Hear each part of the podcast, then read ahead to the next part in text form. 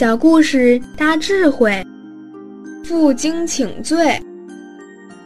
在战国时代，赵国有两位大臣，一位是蔺相如，另一位是廉颇将军。因为蔺相如完璧归赵，对赵国有很大的贡献，赵王把他封为上卿，而廉颇。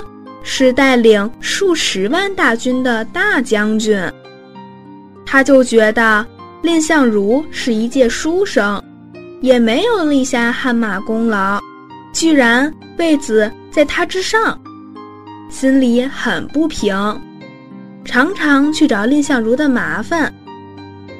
蔺相如看到廉颇来找他，不想跟他当面冲突。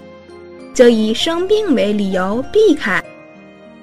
有时候走在路上，刚好廉颇将军的马车来了，蔺相如立刻交代他的下人绕道而行。他的这些家人心里就很不平衡，说：“大人，您为何如此懦弱？为何会怕他？”蔺相如就告诉他们。对我个人的这种羞辱没有关系。假如我跟廉颇将军起了冲突，国家将会有很大的灾难。秦国为什么不敢侵犯我们？就是有我跟廉颇将军在。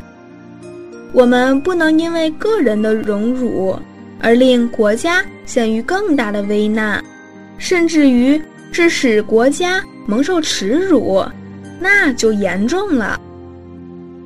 蔺相如念念不是想自己，而是以大局为重，为国家、为人民着想。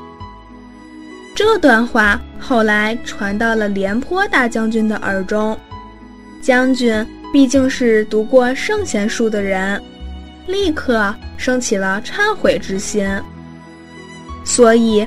老人家背着荆棘，走到蔺相如的家里，负荆请罪。